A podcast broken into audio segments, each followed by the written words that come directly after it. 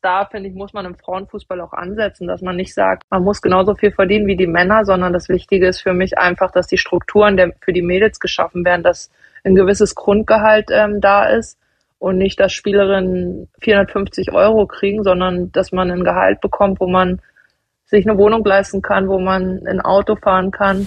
Die 45. Eine Halbzeit Fußball. Präsentiert von Sportradio Deutschland.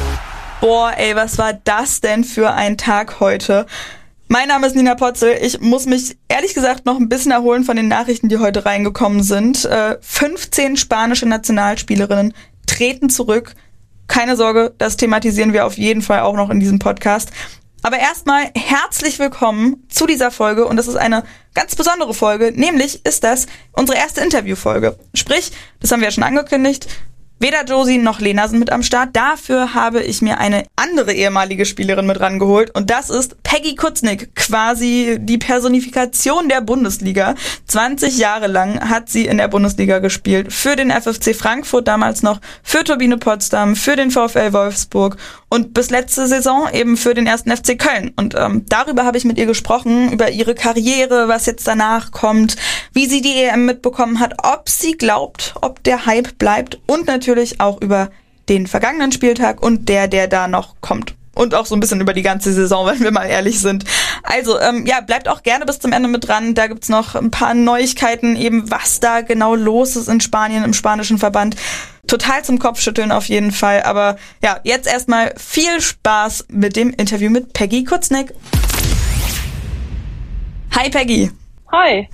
Auf jeden Fall erstmal super lieb, dass du dir die Zeit nimmst, so kurzfristig vor dem Spieltag nochmal mit uns zu sprechen. Äh, wir starten direkt mal rein mit einer Frage aus der Community, die so ein bisschen locker zum Einstieg ist. Äh, von Joel. Äh, wer wären deine Telefonjoker bei Wer wird Millionär? Meine Telefonjoker bei Wer wird Millionär? Äh, was das Sportliche angeht, wäre das Manfred Schmidt. Was das Allgemeinwissen angeht, Holger Kutznick. Dein Papa? Genau, mein Papa. Und was gibt's denn noch? Äh, so Wirtschaftsfragen nehme ich mal an. Weiß ich nicht. Wirtschaftsfragen. Oder ist das allgemein? Wissen auch?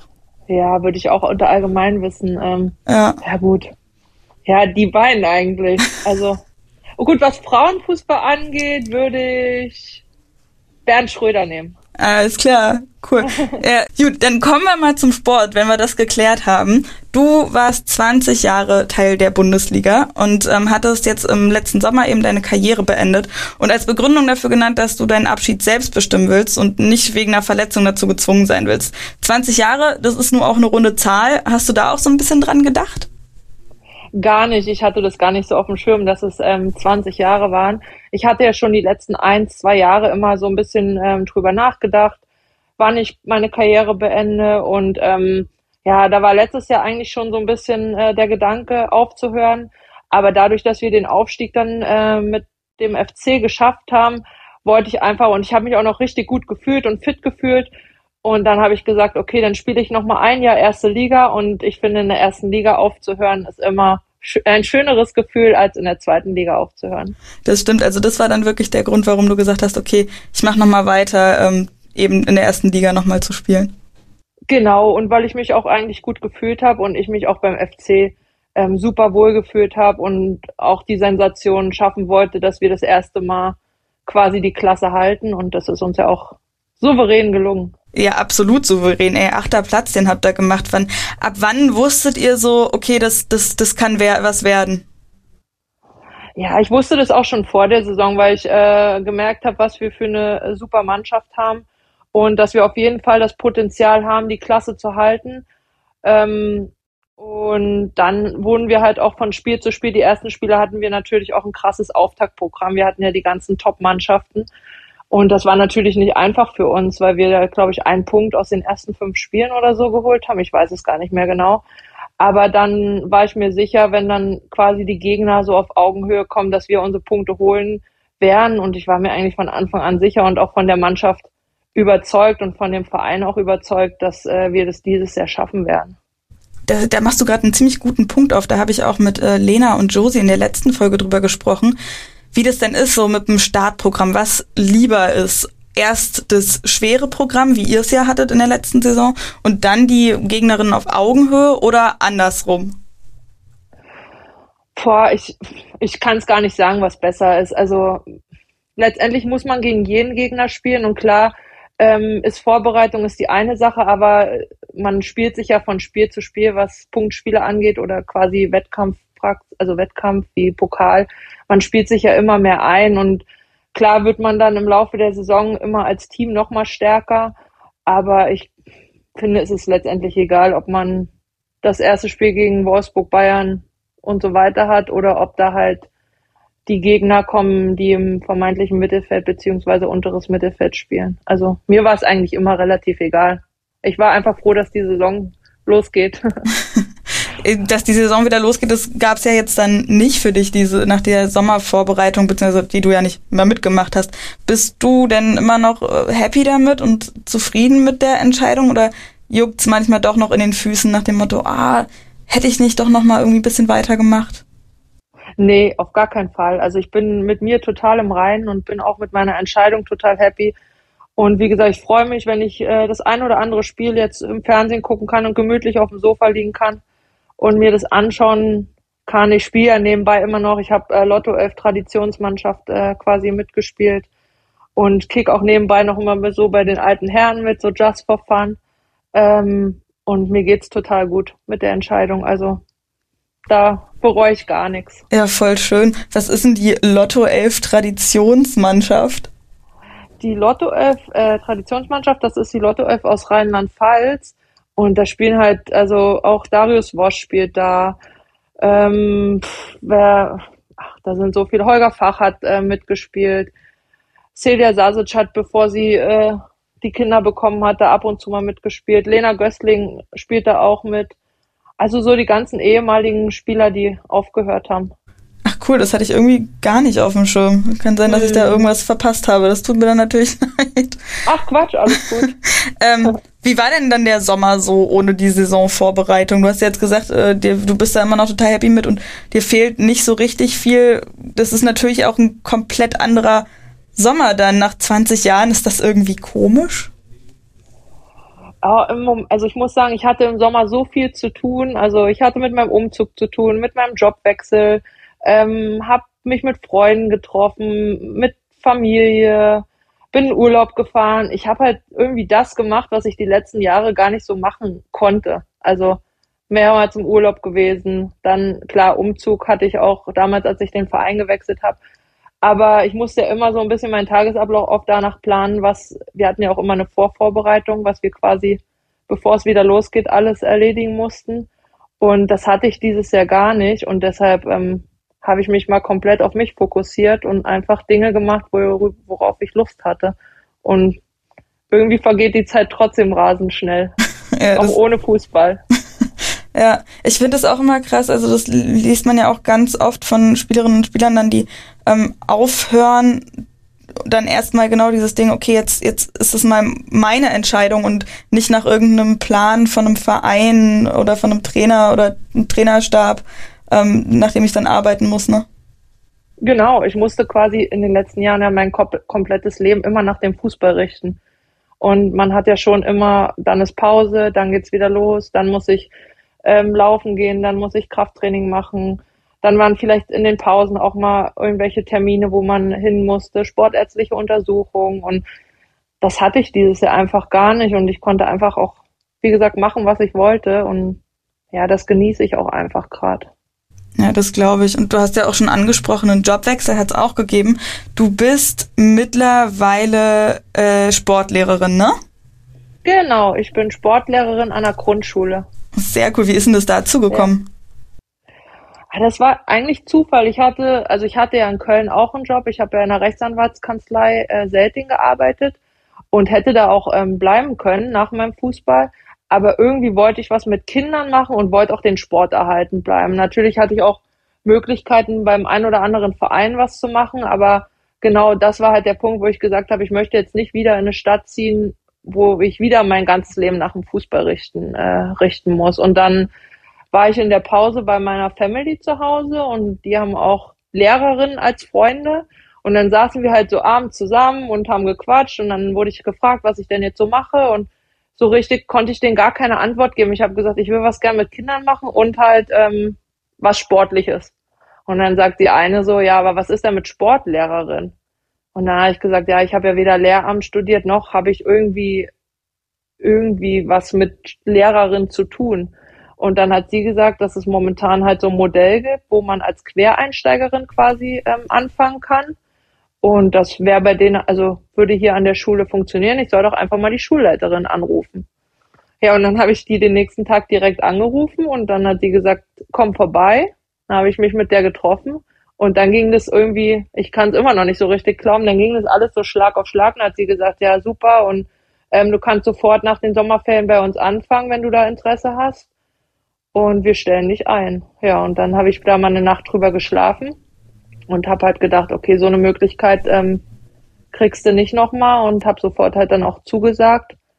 Und jetzt bin ich halt an der Grundschule Sportlehrerin und bin total happy damit. Das ist ja eine fantastische Geschichte. Ja, ja. Das ist ja sau cool. Also, ne, wie die Zufälle so spielen und so, aber voll schön. Also, freut mich total auch, dass du da so happy bist und dass es so, so easy und so schnell dann geklappt hat. Wahnsinn. Ja, also total. Ich konnte es auch gar nicht glauben, weil ich immer das, also hatte, habe immer gedacht, man muss Lehramt studieren und ähm, da weiß ich sechs, sieben Jahre quasi Studium hinter sich haben.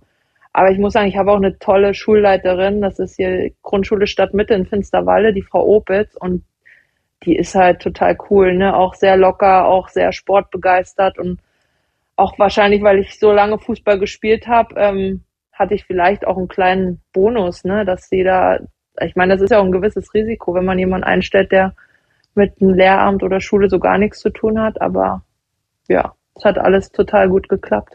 Ja, Wahnsinn, das ist ja sau cool.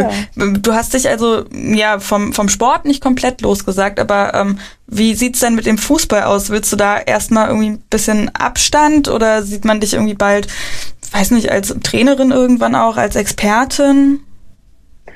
Äh, ich habe halt immer gesagt, ich möchte nicht Trainerin werden, weil ich halt keine Lust habe, wieder jeden Tag auf dem Platz zu stehen und auch das Wochenende wieder durch die Gegend zu reisen. Das habe ich halt die letzten Jahre immer gemacht und das war halt das, wo, also was ich jetzt auch gerade genieße, dass man einfach in der Woche arbeitet und am Wochenende auch mal andere Dinge machen kann. Ähm, es laufen gerade äh, ein paar Gespräche hier in der Region, ähm, wo ich natürlich angesprochen würde, weil ich ja auch hierher komme und da laufen halt gerade ein paar Gespräche, ob ich vielleicht Lust hätte, so als Botschafterin ähm, da dem Verein zu helfen oder auch so mal mit Rat und Tat zur Seite zu stehen ähm, ich wollte halt erstmal hier ankommen durch einen Umzug, neuen Job und jetzt nehme ich das so ein bisschen im Angriff, was das Fußballerische an, also was das angeht. Und da denke ich schon, dass ich in den nächsten Wochen ähm, eine Entscheidung treffen werde, welchen Verein oder vielleicht auch hier die Region oder das Land Brandenburg, ähm, ja, wo man da vielleicht helfen kann. Auch ja. vielleicht Frauen und Mädchen ähm, Tipps auf den Weg geben kann, damit die ihren Traum erfüllen, vielleicht auch mal Bundesligaspielerin oder eventuell Nationalspielerin zu werden.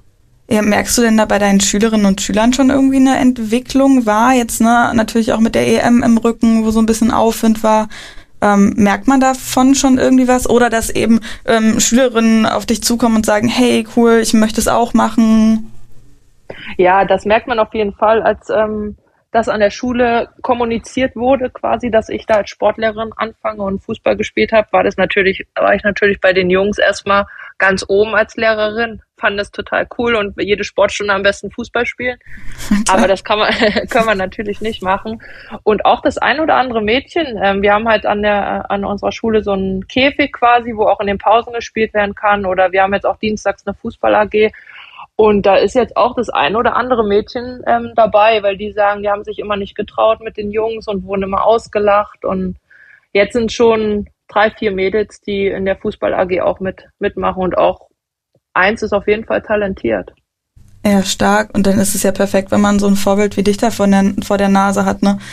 Die Champions League gewonnen 2015 mit Frankfurt, zweifache deutsche Meisterin mit Turbine, mehrfache Pokalsiegerin und jetzt dann ne, auch eben den Klassenerhalt feiern können und jetzt als Lehrerin, das ist ja wahnsinnig cool. Und ähm, zu den ganzen Erfolgen, Hand aufs Herz, was ist da am coolsten? Also welche Feier ist am coolsten? Feier, Feier ist wir hatten halt, wo wir mit Potsdam Pokalsieger geworden sind, hatten wir eine richtig coole Feier. Da habe ich ja noch mit Anja Mittag zusammen gewohnt. Und das war ein mega Abend. Da war ich halt auch noch sehr jung. Aber ähm, ja, wenn ich jetzt was sagen müsste, was die coolste Feier war, war natürlich der Champions League-Titel im eigenen Land, quasi in Berlin. Das war schon irgendwie ein Highlight auf jeden Fall. Ja, na klar. Na klar, und emotional, so von der Emotionalität her, kann da der Klassenerhalt irgendwo mithalten oder sagst du schon, nee, also die Titel waren schon deutlich geiler? Ja, der Klassenerhalt war halt im Zusammenhang auch mit meinem Karriereende und deshalb war das für mich schon sehr emotional alles. Ich habe mich riesig gefreut, dass wir es geschafft haben. Ich muss sagen, der FC ist halt mir so ans Herz gewachsen, dass es so mein Verein auch geworden ist. Und deshalb kann man das ist halt was komplett anderes, Champions League-Titel und ähm, Klassenerhalt beziehungsweise Karriereende. Ähm, ja, beides, beides für mich halt ähm, sehr wertvolle Momente auf jeden Fall gewesen. Hast da auf jeden Fall gut was mitgenommen. Du hast gerade eben schon gesagt, Köln ist so ein bisschen dein Verein geworden. Was macht Köln denn so besonders? Ich meine, die haben jetzt auch echt super Spielerinnen, Talente verpflichten können in der Transferphase. Eine Selina Cerci in der Reha-Phase von Turbine loseisen können und eine Lena Übach, die auch ähm, gesagt hat, hier entsteht was richtig Großes. Ja, was macht Köln so besonders? Also Köln ist zum einen der Verein, wer einmal in Köln im äh, Stadion war bei den Männern, der ähm, ja, das muss man irgendwie spüren, deshalb spürbar anders. Ähm, und auch wenn man ans Geisbockheim fährt, das ist so alles eine Familie, die Profis trainieren da, das NEZ ist da. Und man hat halt so das Gefühl, man ist ein Verein, ob das jetzt Männer sind, ob das Jugend ist, ob das die Frauen sind, dieses Zusammensein, dieser Zusammenhalt, das ist halt irgendwie für mich immer ein schönes Gefühl gewesen, wenn ich zum Training gefahren bin oder wenn wir im Franz-Kremer-Stadion gespielt haben. Und natürlich auch die Fans. Man merkt auch die komplette Stadt, die ist ja, ob der Verein zweite Liga spielt oder erste Liga spielt, das Stadion ist ja immer voll. Und deshalb freut es mich umso mehr, dass der Verein jetzt auch sagt, ähm, wir nehmen auch die Frauen ernst, was ja in den letzten Jahren nicht immer so war. Und da merkt man natürlich auch, wenn man das mal ein bisschen ernst nimmt, dass es auch, dass man auch in der Lage ist, die Klasse zu halten, beziehungsweise so Spielerinnen zu bekommen wie eine Selina Cerci oder für mich äh, der Top-Transfer auch Sarah Puntiga, muss ich sagen, ist für mich auch eine super Spielerin, die für die Mannschaft enorm wichtig ist diese Saison. Oder eine Mandy Islacker vor, ich glaube, drei Jahren, ne? Ist jetzt die dritte Saison für sie. Mhm. Ähm, ja, das sind ja alles Spielerinnen, die auch andere Angebote gehabt haben und Köln hat es halt geschafft. Ja, eben, da muss ja auf jeden Fall irgendwie was in der Hinterhand stecken. Ähm, cool, dass du das so, so auch so beschreiben kannst. Ähm, wie ist denn der Kontakt so zwischen der ähm, Frauenabteilung und der Männerabteilung beim ersten FC Köln? Also wie gesagt, wir trainieren alle zusammen am Geisbockheim. Ähm, die Profis haben ja den Einer, also den Einserplatz. Und je nachdem, wo wir, ich sage jetzt mal wir, ähm, immer noch, wo wir trainiert haben, war das auch teilweise, dass wir nebendran trainiert haben und man hat ist dann einfach bei den Profis vorbeigelaufen und hat dann zehn Meter weiter eine eigene Trainingseinheit gehabt oder wenn man sich auf dem Parkplatz gesehen hat, wurde halt mal gefragt, ähm, wie habt ihr gespielt, also wann spielt ihr wieder oder wie läuft's bei euch? Teilweise wussten auch äh, Trainer aus dem NLZ, wie wir gespielt haben oder waren auch zugucken bei den Spielen. Äh, man hat halt einfach schon gemerkt, dieses Interesse und dass wir präsent sind, was halt in den letzten Jahren nicht immer so war. Ja, du hast auch schon gesagt, genau, ähm, wenn man das ernst nimmt, dann kann man da auch wirklich was machen. Woran merkt man das denn jetzt und vor allen Dingen seit wann hast du das Gefühl, dass es ernst genommen wurde? Also ich habe das Gefühl, dass es ernst genommen wurde, wo wir abgestiegen sind. Wo wir dann also in der ersten Liga waren und in mhm. der Winterpause, wo es dann wieder eng wurde, wo wir gesagt haben, okay, jetzt muss was passieren. Ähm, dass es ab da, dass man gemerkt hat, okay, dann wurde auch Sascha Klaas verpflichtet im Winter. Ähm, und da hatte ich das Gefühl, dass der Verein jetzt merkt, okay, wir müssen, wir brauchen eine Veränderung, was Spielerin angeht und auch was das Umfeld angeht. Ähm, Willi Preuer hat auch super Arbeit gemacht, hat sehr viel für den Frauenfußball auch in Köln geleistet, aber es liegt auch nicht immer am Trainer. Manchmal braucht man einfach als Mannschaft einen neuen Impuls und der wurde dort gegeben und da habe ich äh, das Gefühl gehabt, okay, jetzt machen macht der Verein ernst. Und dann war ja auch Nicole Bender, die dann quasi ähm, komplett für die Frauen zuständig war. Und die macht halt natürlich auch super Arbeit. Also, und da hatte man das Gefühl, wir haben den Klassenhalt natürlich nicht geschafft, sind dann knapp abgestiegen. Und war, unser Ziel war ja in der zweiten Liga sofort wieder aufzusteigen. Und das haben wir auch mit einem Unentschieden quasi souverän gemeistert. Und dann hat letztes Jahr der Klassenerhalt, wo wir auch äh, hätten den einen oder anderen Platz eventuell noch weiter nach oben rutschen können, aber es ist uns leider nicht gelungen. Ja, der achte Platz ist ja sowieso schon echt, also äh, ja, super. Recht, also ziemlich gut, ja. Ähm, was sind denn konkret diese Veränderungen, die du angesprochen hast? Ja, es sind die kompletten Strukturen. Wir haben, äh, als ich in Köln quasi nach Köln gewechselt bin, haben wir abend um 19 Uhr trainiert. Und alle Spielerinnen haben noch gearbeitet oder studiert. Und das hat sich jetzt komplett geändert. Wir trainieren teilweise 14.30, 15 Uhr. Und ich weiß gar nicht, ob überhaupt noch jemand arbeitet. Also ich glaube, zwei, drei Spielerinnen gehen noch arbeiten. Aber das hat sich halt schon alles komplett verändert. Und das da, finde ich, muss man im Frauenfußball auch ansetzen, dass man nicht sagt, ähm, man muss genauso viel verdienen wie die Männer, sondern das Wichtige ist für mich einfach, dass die Strukturen der, für die Mädels geschaffen werden, dass ein gewisses Grundgehalt ähm, da ist und nicht, dass Spielerinnen 450 Euro kriegen, sondern dass man ein Gehalt bekommt, wo man sich eine Wohnung leisten kann, wo man ein Auto fahren kann, wo man vielleicht auch mal in die Stadt gehen kann, was essen. Und das ist für mich einfach wichtig und die Strukturen am Trainingsgelände, dass man ordentliche Plätze hat, dass man eine ordentliche Kabine hat, eine vernünftige medizinische Betreuung. Und da, finde ich, sollte man ansetzen. Das ist in meinen Augen am wichtigsten. Ja, und helfen kann dann natürlich dann, wenn eben äh, ein großer ähm, Männerverein auch dahinter steht, die natürlich mehr Geld zur Verfügung haben als so ein reiner Frauenfußballverein oder eben ähm, ja, Verein, bei denen die Frauen deutlich erfolgreicher sind, ähm, so zum Beispiel ähm, bei Turbine Potsdam, ne? also die ja jetzt auch sehr große Schwierigkeiten haben, ähm, bisschen mitzuhalten, viele Spielerinnen, die weggehen, äh, relativ unbekannte Neuzugänge. Ähm, du hast auch bei Turbine gespielt, du hast aber auch eben beim VfL Wolfsburg gespielt, der schon seit 2003 eben als solcher auch fungiert, eben mit den Männern zusammen. Du warst auch beim ersten FFC Frankfurt noch bevor sie sich dann 2020 der Eintracht angeschlossen haben und jetzt eben beim FC, wo man auch diese ja, Verzahnung sozusagen angeht. Wie, wie siehst du das? Was, was hältst du davon? Ist das die einzige Möglichkeit? Also wenn, wenn eine, ja, ein Männerverein oder ein Verein, bei dem hauptsächlich die Kohle reinkommt durch den, durch das Männerteam, braucht es zwingend so eine so ein Verein, der dann auch in die Frauenabteilung investiert oder ähm, ginge das auch über Kooperationen oder ähnliches? Ja, mir tut es natürlich im Herzen weh, wenn ich auch jetzt dieses Jahr gesehen habe, was in Potsdam passiert, dass halt sehr viele Spielerinnen da weggehen, weil ich finde, Potsdam ist eine überragende Stadt. Es war immer ein super Verein. Wir hatten total gute Trainingsbedingungen. Ähm, ich weiß jetzt nicht, wie das jetzt ist, was die Trainingsmöglichkeiten angeht. Ich weiß, dass sie noch am Olympiastützpunkt trainieren. Und da hat man ja eigentlich alles. Leichtathletikhalle, Schwimmhalle, Rasenplätze, Kunstrasenplätze.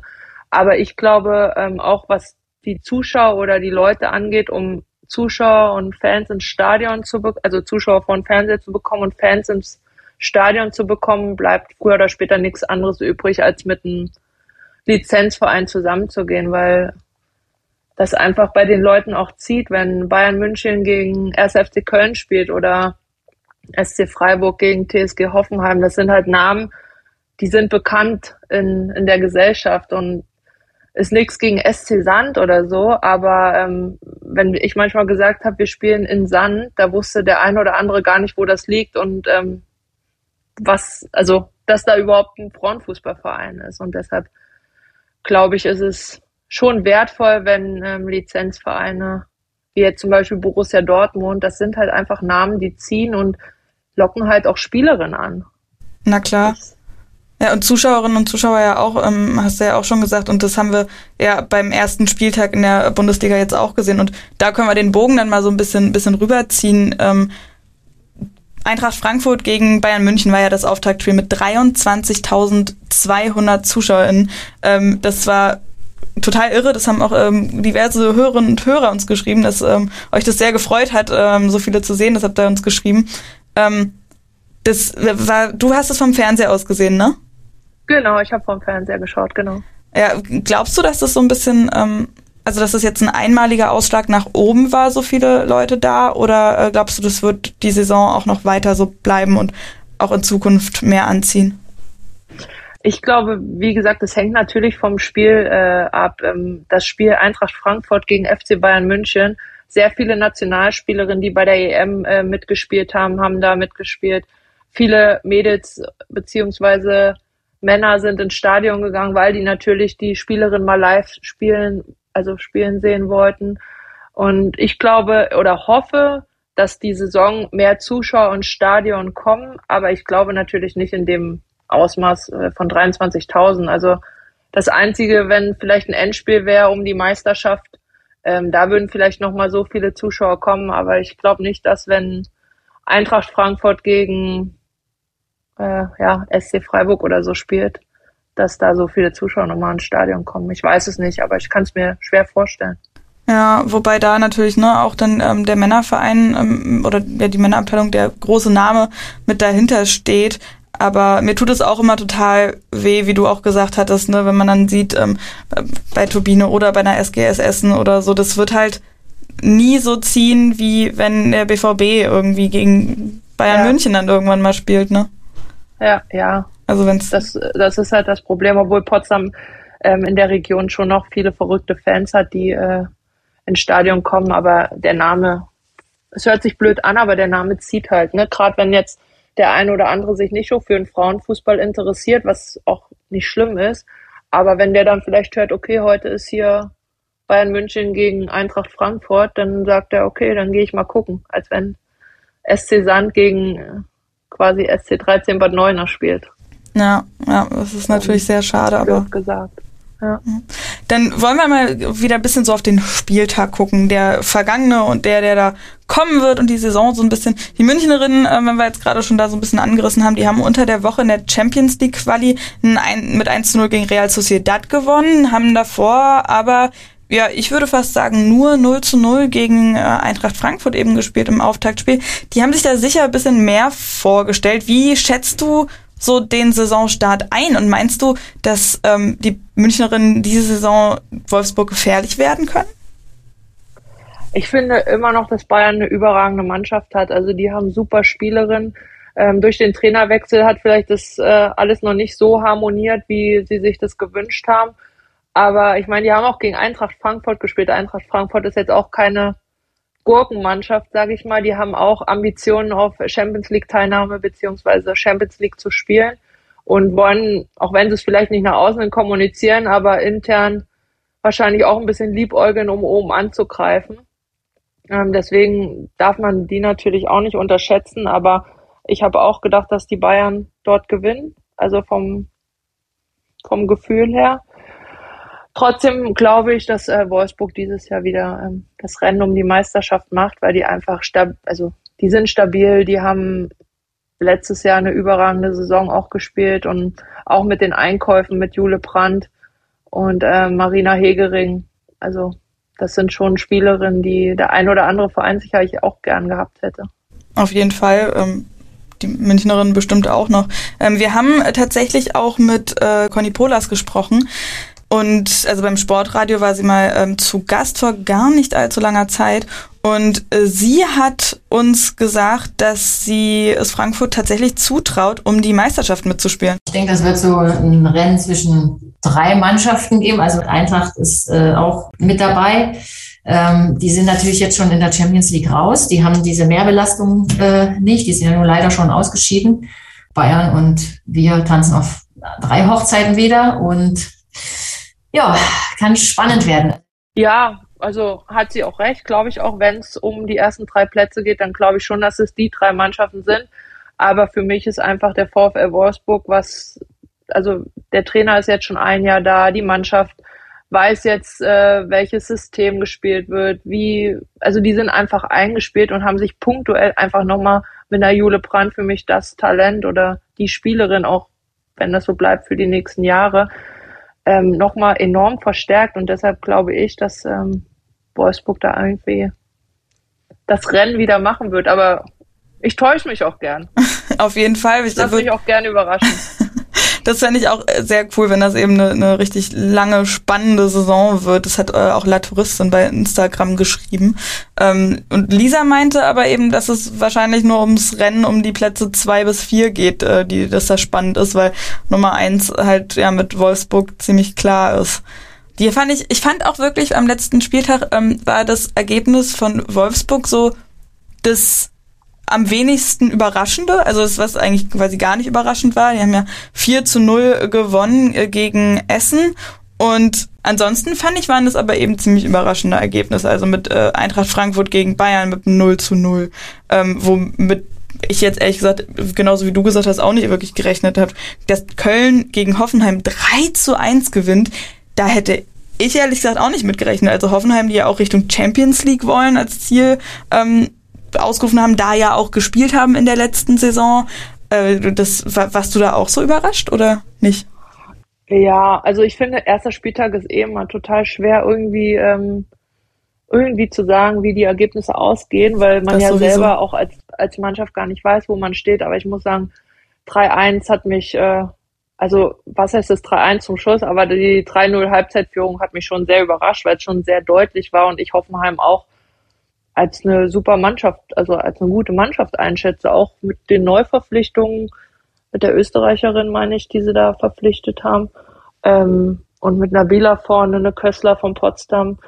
Also es hat mich auch dann überrascht, aber ja, mich hat es auch gefreut, dass der FC souverän und dass Mandy auch noch zwei Tore gemacht hat. Das war natürlich noch umso besser. Ja, Mandy Islacker, also das war wirklich sehr toll als Köln-Fan, natürlich äh, sehr, sehr schön und sehr gut in die Saison gestartet und dann eben auch eine von den schwierigeren Partien, die man auch erstmal gewinnen muss und die auf jeden Fall helfen, ähm, da, ja, die Klasse zu halten. Ist das das Ziel oder ist da bei Köln schon noch mehr im Raum? Ähm, ja, man sagt ja nach dem Klassenerhalt immer, okay, jetzt muss man den nächsten Schritt machen und halt natürlich ähm, nicht über den Klassenerhalt sprechen. Aber natürlich ist das zweite ja immer auch schwer und durch so, wir hatten ja auch sehr viele Abgänge und es ist ja auch eine komplett andere Mannschaft. Da muss man sich ja auch erstmal finden. Deshalb denke ich schon, dass Köln erstmal den Klassenerhalt ausgibt und so schnell wie möglich das perfekt machen will. Und dann kann man ja immer noch nach oben schauen, denke ich. Nach oben kann man immer lunchen, aber wichtig ist es, dass man mit unten, mit dem mit dem Abstieg nichts zu tun hat. Aber da bin ich auch eigentlich von überzeugt, dass die damit nichts zu tun haben. Äh, ich glaube, da sehe ich auch erstmal andere. Aber das ist, das ist ein sehr schöner Satz. Äh, nach oben kann man immer lunchen. Ja, ist ja. ja. auch so. Ja, und da wird auf jeden Fall für Köln vermutlich in den nächsten Jahren eben, wenn man den, die Frauenabteilung auch so ernst nehmen will und da mehr machen möchte, ähm, sieht man ja auch an den Transfers, die sie getätigt haben, dass da deutlich der Blick auch nach oben gehen soll, auch längerfristig gedacht. Auf also. jeden Fall. Also es sind ja junge, talentierte Spielerinnen auch verpflichtet worden und ich finde es auch wichtig, dass die Älteren noch dabei sind, weil ich finde, man braucht in der Mannschaft auch einfach eine gewisse Achse an Erfahrung. Es geht nicht nur mit Jungen und das hat der FC dieses Jahr, denke ich, um Nicole Bender und äh, Sascha Klaas gut gemacht, die Verpflichtung. Da können wir uns auf jeden Fall freuen was da, was da noch so kommt. Ich fand tatsächlich auch, ne, wenn wir äh, gerade auch beim Klassenerhalt waren, dass ich äh, in erster Linie natürlich irgendwo die aufgestiegenen Meppen und Duisburg, die da eher, glaube ich, nach unten linsen müssen, müssen. Aber auch da fand ich die Ergebnisse vom ersten Spieltag. Ne, klar ist der erste Spieltag und so weiter, da weiß man sowieso nie so richtig, das hast du ja auch schon gesagt. Aber dass die mit nur einem Torunterschied gegen Freiburg und Leverkusen verlieren, die ja schon auch ein bisschen mehr planen, nach oben zu schauen. Also Leverkusen ja auch eine neue Position geschaffen mit dem sportlichen Leiter und da auf jeden Fall auch ja sich weiter oben orientieren wollen. Das fand ich irgendwie äh, auch ziemlich krass irgendwie. Also insgesamt relativ überraschend, ähm, was auf jeden Fall Bock auf die Saison macht, oder? Ich wollte gerade sagen, es ist für die Liga und für die Zuschauer ähm, natürlich super so Ergebnisse und nicht so Ergebnisse wie 6-0, 7-0. Aber ich muss auch sagen, aus eigener Erfahrung, es ist nicht einfach in Duisburg zu spielen. Also Duisburg ist ein richtig ekelhafter Gegner, wenn ich das mal so sagen darf. Die wissen natürlich, wie sie dem Gegner wehtun können und auch in Mappen, dass es, die wissen, um was es geht, die wissen, dass es um Abstieg geht und die werden laufen und kämpfen, ähm, bis, bis es nicht mehr geht. Und deshalb muss man die Spiele auch erstmal gewinnen. Und umso besser, dass man dann 1-0 gewinnt, anstatt ja, 5 Euro ins Phrasenschwein 0-0 spielt. ja. Das äh, stimmt für die, für die jeweiligen Mannschaften. Dann, wir werden das natürlich alles, alles mit weiter be beobachten und begleiten mit diesem Podcast hier. Ähm, jetzt geht's erstmal weiter. Heute Abend dann für Köln gegen Leverkusen. Was traust du den Kölnern dazu, den Kölnern? Ja, ich hoffe, dass die Kölnerinnen gewinnen. Also Derby ist halt immer ein Highlight und auch Freitagabend Flutlicht. Es gibt eigentlich nichts Schöneres, ähm, als Freitagabend unter Flutlicht und Derby zu spielen. Und deshalb hoffe ich, dass die Spielerinnen, es sind ja sehr viele neue Spielerinnen jetzt in Köln, dass die auch wissen, was das heißt, ein Derby zu spielen oder den Derby-Charakter von Anfang an anzunehmen. Und dann traue ich der Mannschaft einen Sieg zu, auf jeden Fall. Obwohl ich Leverkusen auch ähm, mit, die haben ja auch super Verpflichtungen gemacht. Ähm, die schätze ich auch sehr stark ein. Aber ich glaube, es kommt darauf an, wer das Spiel und das Derby annimmt und die Mannschaft wird auch gewinnen. Das wird auf jeden Fall ein ganz schöner Kracher dann werden heute Abend auch. Auf welches Spiel freust du dich am Wochenende am meisten? Auf Leverkusen gegen Köln. Na klar. Warum habe ich das eigentlich gefragt? ja. Nee, auf das Spiel freue ich mich echt. Also ich freue mich drauf. Ja, sehr cool. Wir haben dann ansonsten, also was ich auch irgendwie ganz äh, spannend noch finde, ist äh, Hoffenheim gegen Wolfsburg, die ja in der Pre-Zero Arena spielen werden, wo sonst ja. ähm, die Männer spielen. Ähm, findest du das, das gut? Also da gab es ja auch vor der Europameisterschaft ne, auch wegen äh, großen Stadien Ja oder Nein eine Diskussion. Findest du das Findest du das gut auf die Gefahr hin, dass eben das Stadion dann nicht ganz so voll wird? Oder sagst du, naja, lieber erstmal bisschen kleinere Stadien oder sagst du voll direkt, direkt das Große? Boah, es ist schwer zu sagen. Ich finde es cool, dass äh, so Spiele in den großen Stadien ausgetragen werden, wie jetzt zum Beispiel Frankfurt gegen Bayern. Das war mit der Kulisse natürlich super.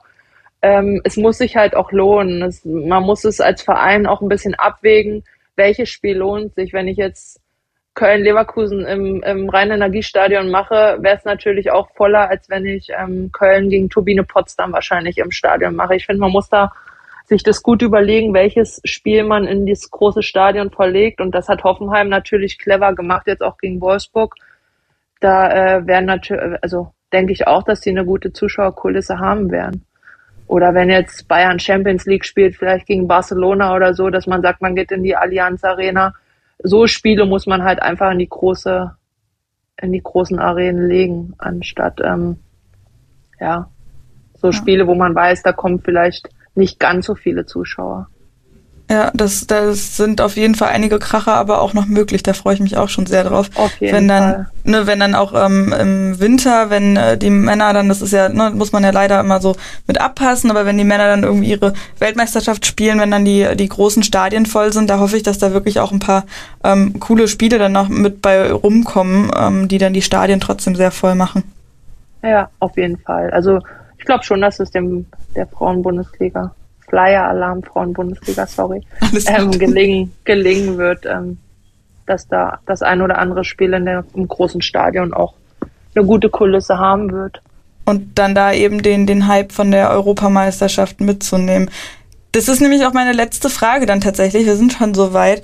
Ähm, was, was, was glaubst du jetzt wirklich mal so ein bisschen längerfristig gesehen? Nicht nur auf diese eine Saison oder jetzt die ersten Spiele oder ähnliches, aber meinst du, das wird wirkliche Veränderungen geben, was man sich so erhofft nach dieser Europameisterschaft? Ich glaube, es hängt halt ähm, sehr viel von den Vereinen ab, ähm, weil ich finde halt, dass die deutsche Liga auf jeden Fall mit, die, also wenn nicht sogar die stärkste Liga ist also die ausgeglichenste Liga, wenn ich es mal so sagen darf. Und das hängt halt sehr viel von den Vereinen ab und natürlich auch ähm, vom DFB, wie ernst die machen, was die als Prioritäten setzen. Und dann denke ich schon, dass man Spielerinnen locken kann. Und Zuschauer kommen natürlich auch ins Stadion, um eine Julia Quinn zu sehen, um eine Lina Magul zu sehen. Die wollen natürlich auch die Nationalspielerin sehen. Und da ist es halt wichtig, die auch in Deutschland zu halten. Und dann glaube ich schon, dass es auch längerfristig gesehen ähm, schon in Deutschland auch funktionieren kann. Und die Strukturen, aber das ist ja dann, wie gesagt, da sind die Vereine zuständig, um Spielerinnen, Top-Spielerinnen ähm, zu halten, beziehungsweise vielleicht auch mal ausländische Spielerinnen zu holen. Wie zum Beispiel eine Georgia Stanway ja jetzt im äh, Sommer. Also ich glaube, das genau. wird natürlich auch sehr gut helfen und ähm, ja, ich, ich bin da auch voll, voll, ähm, voll gespannt, was da so passiert und hoffe, hoffe, hoffe, genauso wie du es gesagt hast, nur dass ähm, die Vereine da echt ähm, ja was tun und sich um diese Strukturen kümmern. Ja, das ist halt für die Mädels am wichtigsten und das haben die sich auch einfach verdient, weil ja. die nehmen so viel auf sich, auch gerade äh, jüngere Spielerin. Eben. Ähm, und ich, da sollte man mehr tun, auf jeden Fall, um die auch zu unterstützen. Ja, und eben schon auch äh, ganz, ganz jung anfangen, weil da hat ja auch der ähm, DFB-Präsident Neuendorf, der hat ja gesagt, ähm, dass es einen totalen Ansturm gibt, aber sie das einfach nicht alles aufnehmen können, dass es überhaupt nicht genügend Kapazitäten gibt an Trainerinnen und Trainern und was weiß ich nicht alles. Ja. Eben genau diese Strukturen. Ne?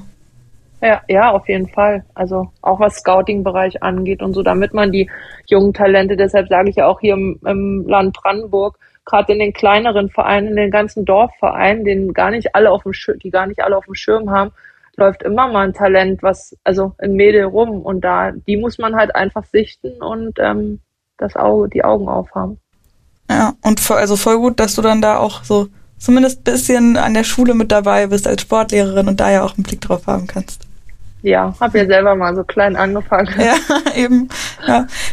Peggy, ich bedanke mich ganz, ganz lieb bei dir. Vielen Dank, dass du dir die Zeit genommen hast und ich drücke dir alle Daumen für ähm, deine Karriere jetzt, für das Leben nach dem nach dem Fußball und vielleicht ja noch mit Fußball, aber auf jeden Fall mit Sport und ähm, genau, drück uns allen die Daumen für eine coole Saison. Auf jeden Fall mache ich. Also hat mega Spaß gemacht und ich drücke auf jeden Fall die Daumen und werde natürlich auch das ein oder andere Spiel verfolgen und ja, wenn ich irgendwo helfen kann, helfen. Ja, sehr schön. Cool. Dann ähm, genau, mach's gut. Ciao. Danke, tschüss. So viel erst einmal von Peggy Kutznick, ehemalige Spielerin in der Bundesliga, 20 Jahre lang am Start, unter anderem eben für Turbine Potsdam, für den VfL Wolfsburg, für den ersten FFC Frankfurt und jetzt eben zuletzt für den ersten FC Köln. Fand ich ganz süß, dass sie da gesagt hat, ähm, das so ihr Verein geworden. Ähm, ja, an dieser Stelle auch nochmal alles, alles Gute für die Zukunft. Es war ähm, sehr schön zu hören, wie es da eben auch so zu durch so eine Zufälle zu so einem coolen Job äh, als Sportlehrerin kommt und wie man da dann eben doch auch noch Vorbild sein kann. Und ja, wir sind uns da beide ähm, ja ziemlich einig gewesen. Also ähm, es wirkt schon so ein bisschen so, zumindest beim Eröffnungsspiel und ähm, jetzt auch so ein bisschen mit Blick auf ähm, TSG Hoffenheim gegen den VfL Wolfsburg eben. Sieht so ein bisschen aus, als wäre der Hype geblieben. Es hängt aber eben auch sehr, sehr viel von der Partie ab. Und ähm, da ja, sagen die Zahlen dann doch auch ein bisschen, also sind dann halt doch nicht ganz 23.200, sondern dann eben auch mal nur 400 oder ein bisschen mehr als 400. Wie die nackten Zahlen am TV aussahen, das hat mein Nachrichtenkollege vom Sportradio Matthias Witte jetzt für euch. Und ey, da ist auch nochmal eine ganz andere Nachricht mit dabei bei den News ähm, aus dem internationalen Fußball. Das ist heute früh, heute ist Freitag, erst durchgesickert oder eigentlich eher so durch die Wand geschellt gekommen, durchgebrochen das war echt äh, ziemlich krass, wo ich die Augen sehr weit aus aufreißen musste. Matthias Witte, bitteschön. Südafrika plant Bewerbung für die Fußball-WM 2027. Der südafrikanische Fußballverband SAFA bestätigte diese Entscheidung. Eine offizielle Bestätigung der FIFA steht noch aus. Mit der Bewerbung steht Südafrika in Konkurrenz zum Trio Deutschland, Belgien und den Niederlanden, die eine gemeinsame Bewerbung einreichten. DFB vor Verkauf der TV-Rechte von Nationalspielen. Laut DPA sind noch drei Bewerber um die Übertragungsrechte der Nationalmannschaft im Rennen. Die Medienrechte werden ab 2023 für vier Jahre verkauft. Neben den öffentlich-rechtlichen ARD und ZDF sind auch die RTL-Gruppe und Pro7 Sat1 interessiert. Bundesliga-TV-Quoten verdoppelt. Das Bundesliga-Eröffnungsspiel zwischen Eintracht Frankfurt und Bayern München verfolgten rund 200.000 Menschen bei Eurosport vor dem Fernseher. In der vergangenen Saison hatte der Durchschnitt bei 100.000 Zuschauerinnen und Zuschauer pro Spiel gelegen. 15 spanische Nationalspielerinnen erklären Rücktritt. Bei den spanischen Fußballerinnen gibt es eine Revolte gegen Nationaltrainer Jorge Wilda. In einer Mail an den Verband erklärten die 15 Nationalspielerinnen sinngemäß, dass sie sich unter Wilder nicht mehr wohlfühlten und erst wieder für Spanien spielen wollten, wenn das Trainerteam nicht mehr im Amt sei. Der Verband drohte den zurückgetretenen Spielerinnen daraufhin mit Sperren. Ja, ey, ich hab's euch angekündigt. 15 Nationalspielerinnen treten zurück und das sind halt auch nicht nur irgendwelche. Also mit dabei ist Bon Matti, mit dabei ist eine Mapi Leon, mit dabei ist eine Sandra Panos. Das ist, also das sind nicht einfach irgendwelche Spielerinnen, sondern eben ähm, Stammkräfte. Und äh, mit, was mich bisschen gewundert hat, ist, dass eben ähm, Alexia Putellas oder Irene Paredes nicht mit dabei sind, aber das ist ein absolutes Chaos da ähm, in diesem Verband und das finde ich persönlich, also muss ich euch ganz ehrlich mal sagen, auch echt krass, dass der Verband sich dann hinter den Trainer stellt und sagt, nee, ähm, wir stehen zu ihm, obwohl halt deutlich ist, aus welchen Gründen auch immer, dass das nicht so weitergeht. Und äh, das, also ich habe heute früh, kann ich euch sagen, wirklich mit weit aufgerissenem Mund und Augen dagestanden, einfach nur mit dem Kopf geschüttelt. Das ist schon ganz schön krass. Ich bin sau gespannt, was da noch bei rumkommt und wie das dann wirklich, ähm, wirklich passiert. Also wow. Aber so viel dazu erstmal. Ähm, ja, das war unsere erste Interviewfolge. Ich äh, hoffe, es hat euch gefallen. Sagt uns gern, was ihr davon haltet. Ob ihr lieber mehr Fokus auf den Spieltag habt, den vergangenen, den kommenden, ob ihr da lieber auch mit den Interviewgästinnen und Gästen ähm, in die Analyse gehen wollt oder ob auch so eine Hintergrundgespräche cool sind. Ähm, dafür dann gern bei Instagram die 45-Podcast, die als Wort, 45 als Zahl, also 45 unterstrich Podcast. Per Mail geht's an die45 at sportradio-deutschland.de oder auch gerne bei Podigy, bei Spotify, bei Apple Podcasts und so weiter und so fort. Da könnt ihr uns auch bewerten. Da würden wir uns natürlich sehr drüber freuen. Und genau, heute Abend geht's dann also los in der Bundesliga. Leverkusen gegen Köln, Samstag dann TSG Hoffenheim gegen Wolfsburg in der Pre-Zero Pre-Zero Pre-Zero Arena, da Pre-Zero Arena natürlich, da könnten wieder auch ein paar mehr ZuschauerInnen mit dabei sein und Sonntag dann die Partien Turbine Potsdam gegen MSV Duisburg, Bayern München gegen Werder Bremen, SGS Essen gegen den SV Meppen und SC Freiburg gegen Frankfurt. Und über diese Spiele, da könnt ihr euch auch schon drauf freuen, ähm, spreche ich dann am Montag mit Lena Lotzen zusammen die erste Folge, die wir beide dann zu zweit machen werden. Ich freue mich auf jeden Fall. Mein Name ist Nina Potzel. Ihr könnt mich hören beim Sportradio Deutschland oder eben hier bei diesen Podcast-Folgen. Ihr könnt euch auch immer gerne die alten Folgen mit anhören, wenn ihr in EM-Nostalgie schwelgen wollt. Ähm, ja, ganz liebe Grüße und wir hören uns das nächste Mal. Ciao, ciao, macht's gut. Die 45. Eine Halbzeit Fußball. Präsentiert von Sportradio Deutschland.